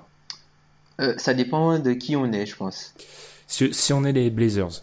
Si on est les Blazers, euh, je suis à 7. Ah, merci. pour les Blazers, je suis à 7 pour deux raisons. Pas, pas pour. Euh, pas, je sais pas par rapport à Damien Lillard. C'est surtout que enfin, le propriétaire a lancé des investigations à l'intérieur de la franchise, puisqu'il paye énormément d'argent. Bon, après, Paul Allen, c'est quelqu'un qui est assez riche. C'est pas le propriétaire NBA le plus riche d'ailleurs, je ouais, crois. Oui, hein, de oui tête. il me semble que ça doit être le propriétaire NBA le plus riche qui, euh, bah, qui paie, qui a le, un des top 5 payroll de la ligue cette saison, malgré le fait d'avoir euh, euh, dumpé le contrat de d'Allen Crabbe cet été, qui était à 19 Mhm. millions, rappelons-le, et qui a une équipe qui est tout juste moyenne, enfin qui est aux portes des playoffs. Limite, je crois qu'ils sont 9e là, après la défaite face à Denver hier. Ils sont, alors on enregistre, ils sont 7e, sont 25 septième victoires, 23 défaites, à peine au-dessus des 50%. Ok. Ah ben ils sont, bon, ils sont quand même, bon c'est moyen, mais ils sont quand même, euh, pour l'investissement placé, c'est moyen surtout qu'ils arrivent à la, à- à la fin de la saison avec tous les agents libres restreints qui participent et qui contribuent euh, euh, au bon équilibre de l'équipe. C'est-à-dire euh, qui prend de bonnes minutes, euh, Shabazz Napier qui prend de bonnes minutes, et puis Noah Vonleh, lui, qui joue un peu moins, mais qui fait... Et Nurkic. Nurkic, oui, j'allais le dire, ouais, Et. Nurkic. Donc, est-ce que le proprio... Parce qu'en gros, s'il veut garder tout le monde l'an prochain, ça va lui coûter beaucoup plus cher que ça. Et il est déjà euh, dans le rouge. Donc, euh, et garder tout le monde, c'est perpétuer euh, l'effectif certes solide, mais qui accroche même pas une... Enfin, c'est pas un effectif de tête de série à l'ouest, ça. hum, hum, Tête hum. de série, je parle de tête de série, quatre premiers à l'ouest. Ça peut être clairement, moi aussi, je, je serais, je serais inquiet parce que c'est pas tellement que Lillard ait demandé le transfert, c'est sûr que tu te demandes comment à moyen terme ils peuvent devenir vraiment meilleurs et viser concrètement ce titre parce que là, ils le disent peut-être euh, dans les déclats, mais ils sont très très très loin du titre. Hum, hum, hum. Moi aussi, euh, du coup, ouais, je serais inquiet. Et là, c'est pour ça que j'ai dit autant Kemba, j'appelle pas, autant là, je suis une franchise, j'appelle parce que Damien Lillard, ça reste quand même à top 15 NBA. Ouais, je pense, ouais. Ouais. Oui, ouais. Il est dans, il est Il, dans, est dans, ces- il est dans cette zone-là. quoi. il est dans cette zone-là. Et surtout, alors ça va paraître fou, donc faut que je m'explique, mais moi, j'appelle surtout si je suis les 76ers. Alors Ah, oui. tu as pensé Ouais, parce que marquer, alors marquer le fus, je, je l'enterre pas marquer le fus du tout. Je dis juste qu'avoir euh, un, des meilleurs meneurs de la ligue, euh, ça sauve pas toujours. Donc je sais que je sais bien que Paul Allen et que tous les dirigeants me diront non, mais j'appelle parce que je suis une équipe qui a des assets et des très, enfin j'ai vraiment des assets pour la suite. Je peux limiter. Alors c'est pas c'est pas souhaitable, sachant que la prolongation d'Embiid va rentrer en en jeu dès l'année prochaine, mais je peux prendre un contrat pourri s'il faut vraiment. Enfin, j'ai des j'ai des arguments et surtout l'est est bizarre. On va revenir rapidement sur ça avec les Cavs. L'est est bizarre et les Cavs s'ils restent favoris, c'est vraiment par défaut parce que par exemple les, les Celtics n'ont pas Gordon Hayward. Si tu te ramènes quand même en playoff avec Damien Lillard, Ben Simmons, Joel Embiid, je connais pas une équipe à l'est qui tremble pas en arrivant parce que c'est c'est une c'est un épouvantail pas possible surtout sachant que Damien Lillard c'est pas le dernier pour exploser en playoff Ouais, surtout que, ben, il serait peut-être All-Star à l'Est. Le ouais en plus Déjà qu'il a été victime du Kobe Spot il y a deux ans. L'an dernier, c'est Chris Paul qui se blesse, du coup, ils, ils mettent euh, DeAndre Jordan pour représenter les Clippers et il y est pas. Moi, j'espère qu'il y sera cette année. Non, mais l'idée de Philly, j'y ai pensé, mais je me suis dit non, c'est un trop long shot que c'est, enfin, ce serait magnifique, hein. Enfin, franchement, ce serait magnifique. Mais j'ai du mal. ouais c'est euh, ouais ouais c'est c'est un peu tiré par les cheveux mais je suis euh, je suis Colangelo j'appelle Mm. parce que je là, là, c'est clairement pas dit, contrairement au cas Kemba Walker, mais Mm. quand un mec demande un entretien, un entretien privé avec le proprio, ça m'étonnerait pas qu'ils ont, qu'ils aient déjà reçu des appels. hein. Mm. Surtout que c'est Damien Lillard quand même. Ouais, je vois, mais je vois pas Lillard demander son transfert en fait. Je vois pas Lillard. euh, Ah non, je pense que c'est un mec. euh, oui, je vois le caractère du mec, je le vois pas demander, mais si si on l'amène, il va pas se plaindre si on l'amène aux 76ers, tu vois. Hum. Hum. Ouais, ouais, ouais. Mais franchement, le, le cas de Portland, ça va être intéressant parce que si jamais ça va pas dans le bon sens, la trade deadline est dans quelques semaines, je pense qu'ils vont être, ils vont être actifs. Je pense que si Neil Olshey se sent sur, euh, sur la sellette, il va peut-être euh, essayer de faire un panic move pour euh, améliorer l'équipe à court terme, quitte à sacrifier un petit peu de, du long terme, soit en pic, soit en flexibilité. Bon, flexibilité, ils en ont pas, donc. soit en, soit en pic, ou peut-être, euh, enfin, je sais pas, peut-être que, peut-être qu'on est, on est peut-être à deux doigts d'un trade de CJ McCollum ou un truc comme ça, je sais pas, hein. Et moi, tu vois, je vois, c'est simplement moi, mais je vois plus Lillard partir avant McCollum. C'est simple. Lillard, je- je pense pas, non. Je le vois comme ça parce que je commence à, à- je commence à me méfier des prophéties NBA où on annonce qu'un mec partira jamais parce que les mecs qu'on a annoncés euh, bloqués dans leur franchise dernièrement, le numéro un dans ça c'était Kyrie Irving. Donc euh, depuis, je me suis fait une promesse de jamais croire que les mecs sont liés à la franchise. Mais je vois. Est-ce que est-ce que ça les paris il a pas raté ça à la dernière draft, Oshé. Enfin, la, la fenêtre, c'était la dernière draft quand t'arrivais. Enfin, on va pas refaire l'histoire, mais il arrive avec trois pics. Ouais. Il repart avec Zach Collins. Hum, hum. Il repart avec Zach Collins, Caleb Swaligan et tous ces gros contrats. Enfin, c'était là sa fenêtre de tir. hein. Ouais, pour essayer de, ben, de dumper, quoi. Hmm. Mais bon, bah. Faut voir, hein, lui- encore une victime de l'été 2016. dont Ah bah, c'est la victime de l'été 2016, je pense. Ben, enfin, franchement, euh, surtout que Portland, tu vois en fait, tu vois ce qu'ils essayent de construire, mais en fait, c'est une équipe qui a trop de joueurs théoriques dans le supporting cast. Harkless, Puis- c'est un joueur théorique. Mhm. Il a tout, Harkless. Mais il- c'est c'est un peu le Jeff Green hein, euh, du. C'est un peu le Jeff Green 2.0, tu vois, c'est un joueur super théorique. Ouh là a- là là là là là les gros mots sont sortis. non, non, non, non, mais ça veut dire que il a tout, mais en même temps, tu sens que, c'est- avec lui, c'est tout ou rien, en fait. Il n'y a Mm, pas de juste vois. milieu avec lui. Et puis, Pareil euh, pour Meyers Leonard, tu vois, l'idée du shooting big, c'est pas déconnant, sauf que théoriquement, c'est un shooting big, mais concrètement, non. et puis, c'est sans doute parmi les équipes qui jouent les playoffs, l'équipe qui a le plus gros écart de niveau entre, enfin, allez, je vais inclure Nourkic, mais en gros, Nourkic, il est dans une île tout seul. C'est-à-dire que les mecs devant lui, McCollum et Lillard, c'est des All-Stars. Et les mecs moins forts que lui, c'est tous des titulaires ric-rac dans les autres équipes NBA. Enfin, il y a, y a très peu de scénarios où t'as un tel écart entre le joueur 2 et le joueur 4. C'est faramineux ce qu'il y a à Portland. Après, tu as un écart avec, euh, avec notre ami Evan Turner, qui est Ouais. euh, à quelques années-lumière euh, de la production qui n'est pas bonne de notre ami Myers Leonard. Ah ouais, décidément, ouais, vraiment Damien, Damien Lillard, on va voir par la suite, mais question rapide, juste comme ça, ce qu'on, le temps, le temps euh, s'égrène. Est-ce que on a dit, enfin, on a dit, même nous, hein, les premiers, ça fait six mois qu'on explique que le scénario de l'été 2017 avec pas mal de gros joueurs sur le marché se représentera pas. Est-ce que, vu les éléments qu'on aborde depuis le début du podcast, est-ce que ça peut pas devenir récurrent de voir des gros joueurs sur le marché? Parce que, euh, alors, Damien Lillard, il y a rien d'arrêté, mais déjà, un mec comme Kemba sur le marché, c'est déjà, c'est déjà pas mal. Et, enfin, il y a des situations qui peuvent se débloquer très vite, en fait. Mm, Ouais, ouais, ouais, ouais. Ben, le truc, c'est que comme les contrats sont plus courts, l'horloge, euh, l'horloge, t'arrives euh, un petit peu plus tôt en fait sur l'horloge où tu dois prendre la décision de devoir te séparer d'un joueur ou pas. Tu vois, maintenant, ça arrive à quoi? Deux ans avant la fin du contrat maintenant? Oui, avant, Ouais. c'est, on attendait que les contrats étaient finissants et tout ça, et puis il y avait les contrats de 6, six ans, 7 ans, donc tu avais le temps de voir.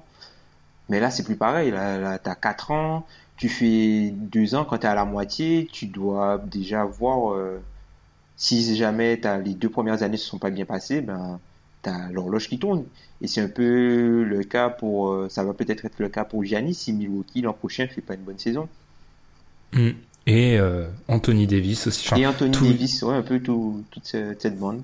Ouais, tous ces mecs-là qui qui pourraient mettre leur franchise, euh, qui, qui ont le pouvoir de mettre de la, de la pression sur leur franchise. Mm. Et enfin, euh, on va en parler vite fait, hein, mais déjà, on, on, montre un entrain sans limite. Les Cavs, alors énième info d'ESPN. De toute façon, tout ce qu'on a abordé, ça a été sorti par ESPN. C'est ma petite revanche, j'avais écrit un papier là-dessus, mais je comprends pas pourquoi on tacle ESPN. Ok, il y a certains de leurs personnages, style Steven Smith, qui sont pas forcément les plus plus intéressant, mais ça reste, euh, c'est là où il y a la plus grande concentration de bons journalistes. Je referme ma parenthèse. Donc apparemment les Cavaliers, il y a une réunion euh, en interne comme ils nous font toujours. Hein. et apparemment durant cette réunion, Kevin Love aurait été ciblé par ses coéquipiers suite à son départ précipité du match hein, contre OKC samedi dernier de la monumental que se sont pris les Cavs contre OKC. Euh, la raison officielle, c'est que Kevin Love était malade, mais ça aurait pas plu à certains de ses coéquipiers qui euh, attendaient clairement des explications. Durant cette réunion, Tyron Lue et Haiti Isaiah Thomas sont aussi été ciblés. Tom, j'ai envie de te dire, c'est comme d'habitude, c'est une équipe de LeBron. Si t'es pas dans le petit gang de LeBron, euh, il t'arrive des bricoles et c'est clairement ce qui se passe. Enfin, on n'a pas les on n'a pas les les noms des joueurs qui ont ciblé euh, Kevin Love, mais quand tu vois la production d'un mec comme Tristan Thompson ou J.R. Smith, Smith actuellement, je pense que donner des leçons, c'est quand même se foutre de la gueule du monde quand même. Moi, euh, moi je comprends pas. Après, peut-être que ils ont peut-être senti que Kevin Love les a abandonnés dans le sens où peut-être qu'il pouvait jouer mais qu'il n'a pas voulu prendre part à la bataille. Il faut rappeler que pendant ce match-là, les Cavs ont, concédé 41 euh, shoots dans la restricted area. C'est-à-dire qu'ils ont eu 41 euh, dunk ou layup tentés contre eux. La pire équipe de la ligue pour concéder des tirs dans la restricted area, ce sont les Lakers et ils en concèdent que 32 par match. Donc il y a un différentiel de 9 shoots et potentiellement 18 points. Donc c'est n'importe quoi.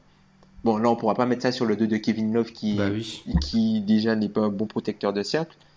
Mais enfin, t'as l'impression que enfin, Kevin Love, c'est un peu leur victime et que le mec n'est pas ah, respecté. C'est le bouc émissaire. Le mec n'est pas respecté, en fait. Quand ça va bien, c'est jamais grâce à lui. Dès qu'il y a un truc, l'année dernière, c'était pareil. Il y avait un petit truc. Oh, voilà. C'est Kevin Love ci, Kevin Love ça. T'as as le côté Azaya Thomas aussi, qui aussi qui en a pris pour son grade euh, dans la réunion, visiblement selon l'article.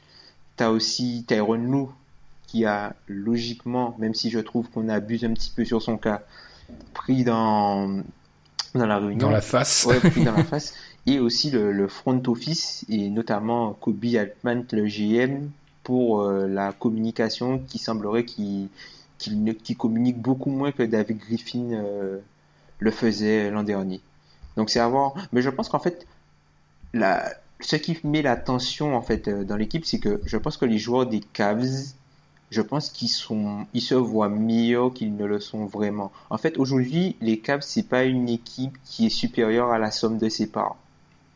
Le personnel n'est pas adapté pour défendre, donc ils défendent pas, c'est logique. Et puis, enfin, moi, le, truc qui, me choque le plus, c'est qu'ils se plaignent des automatismes, mais ils ils s'entraînent pas. Ils s'entraînent pas. Ils s'entraînent pas pendant la saison. Ils, misent sur le repos, mais t'as pas d'automatisme. Ça n'a pas de sens. Enfin, c'est encore une fois, hein, Lebron, on, on le dit souvent, il est génial, etc. Mais on critique, enfin, quand on regarde les critiques, quand on regarde ça de haut, on voit bien que c'est tous les gens qui sont pas forcément les plus proches de LeBron qui sont tapés sur les doigts. Je suis désolé, mais après le désastre intergalactique du match contre OKC, taper sur Kevin Love, Tyrone Lue et Isaiah Thomas, c'est inadmissible. C'est c'est une faillite collective en fait. Et enfin, je, je m'habitue à dire tous les ans depuis que LeBron est revenu aux Cavs et avant parce qu'il y a toujours de la dramaturgie autour de lui et c'est pas un tacle envers LeBron. Je pense que avec ces joueurs de cette dimension-là, les Jordan, les Kobe, etc., il y aura toujours de la dramaturgie avec eux parce que c'est trop dur à gérer. Mais je m'étais habitué à pas forcément paniquer, mais là j'avoue que ça fait quand même beaucoup de trucs et que tu l'as bien dit, contrairement aux autres années, tu pouvais te dire que sur le terrain, ils assuraient, malgré les, les tensions, les bisbilles en interne, mais là, sur le terrain, ils sont catastrophiques en plus. Mm, mm. J'ai regardé sur les 15 derniers matchs, les Cavs ont un, un net rating de moins 7,9. Ça, c'est, c'est pour dire, pour dire euh, ça, c'est le net rating d'une équipe qui joue le top 5 de la draft. hein. Franchement, euh, enfin, c'est scandaleux. Et puis, je me demande aussi, est-ce qu'en interne, le fait de posséder le pic des, euh, le pic des nets, ça pose pas problème en fait en interne?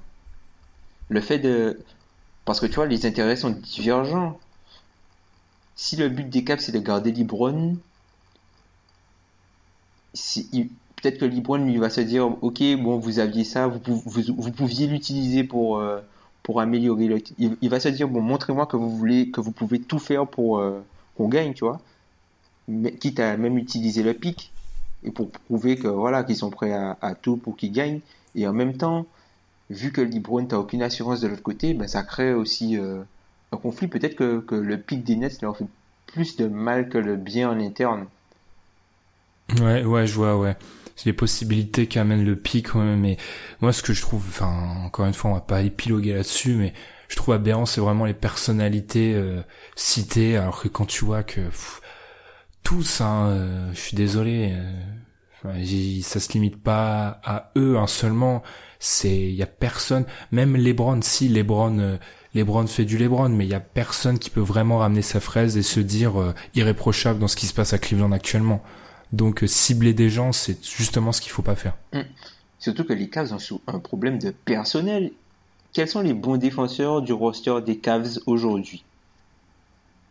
Jake Crowder, c'est une arnaque, mais quand on le dit, quand on l'expliquait, quand il était à Boston, les fans de Boston pensaient que c'était une attaque. Ça reste une arnaque, même à Cleveland en fait. Je dirais pas que c'est une arnaque, c'est pas un joueur sur lequel tu construis ta défense, mais c'est un joueur utile pour défendre. Il, il- je suis désolé, vu le le pédigré qu'on lui donne, il a pas, c'est pas un, Il est Là, je plus, suis obligé de- ouais, il est plus du côté, tu vas me dire qu'il est plus PJ Tucker que, que Paul George. Exactement. Et les Américains, j'ai pas de traduction, mais lockdown, tu vois, il est pas, il peut pas cadenasser quelqu'un. J'ai jamais vu Jake Roder cadenasser quelqu'un, contrairement à ses coéquipiers aux Celtics, des mecs comme Marcus Smart, Avery Bradley, je les ai déjà vus cadenasser quelqu'un. J'ai jamais vu Jake Roder complètement désarmé à un vis-à-vis. Hum, hum, hum. Ouais, c'est un, bon défenseur, c'est un défenseur correction. C'est un peu, si tu veux, c'est un peu l'antithèse de Demar DeRozan de, des années précédentes où c'est un gars qui est fort contre 90% de la ligue et qui a des problèmes contre 10% de la ligue, sauf que les 10% il les rencontre euh, en playoff. Exactement, ouais.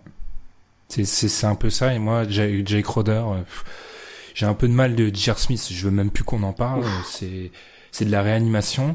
Euh, ensuite, c'est, qui? T'as raison, il n'y a pas de bon défenseur. euh, Mais parce que Stan Thompson, celui-là, là, Non, mais Tristan Thompson, c'est, quatre. Les deux là, de toute façon, les deux là, euh, les fans des Cavs le savent, le savent mieux que personne.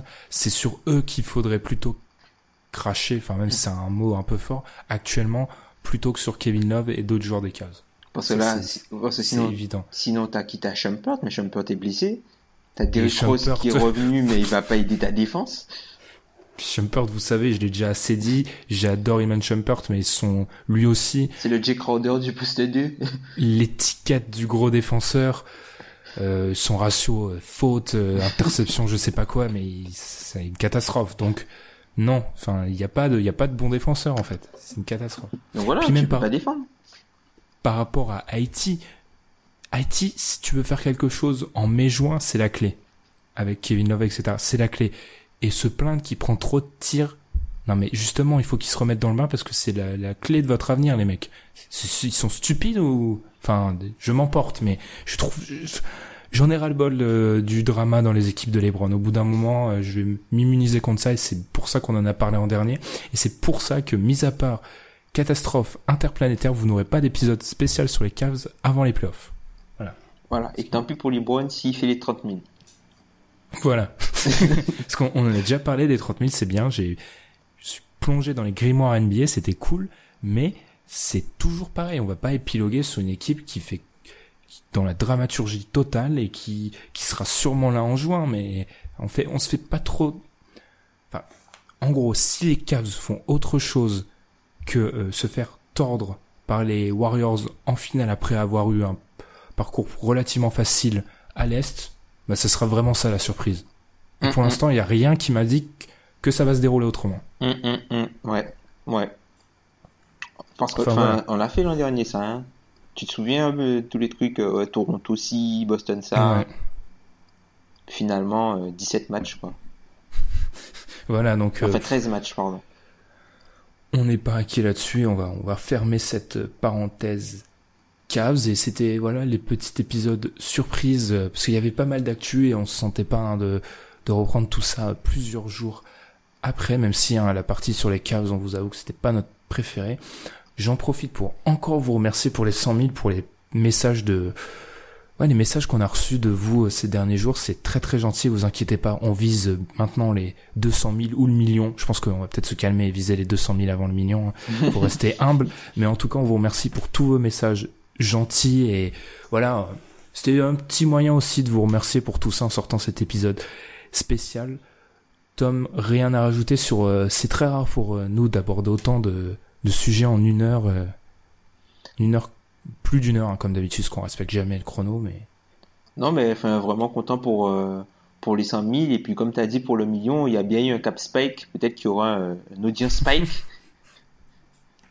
On va faire, on va faire. Mais non, mais ça serait simple. Honnêtement, ça serait simple. On ferait un épisode. Les Cavaliers, LeBron va demander son trade, etc. On fait 10 000 écoutes. Bon, on dit n'importe quoi. On fait une skip Bayless, mais Mhm. on a nos écoutes, tu vois. Bref, ne nous vendons pas. Voilà. Et sur ce, on vous souhaite une bonne semaine, cette fois-ci pour de bon, hein, une vraie, vraiment une bonne semaine, un bon week-end. Et nous, on se retrouve la semaine prochaine. Salut à tous. Salut, à bientôt.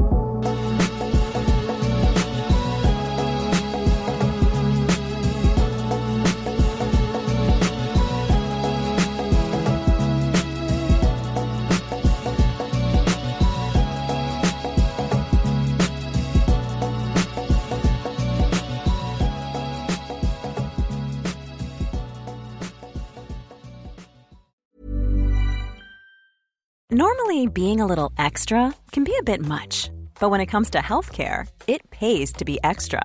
And United Healthcare makes it easy with Health Protector Guard fixed indemnity insurance plans. Underwritten by Golden Rule Insurance Company, they supplement your primary plan, helping you manage out of pocket costs without the usual requirements and restrictions like deductibles and enrollment periods. So when it comes to covering your medical bills, you can feel good about being a little extra. Visit uh1.com to find the Health Protector Guard plan for you.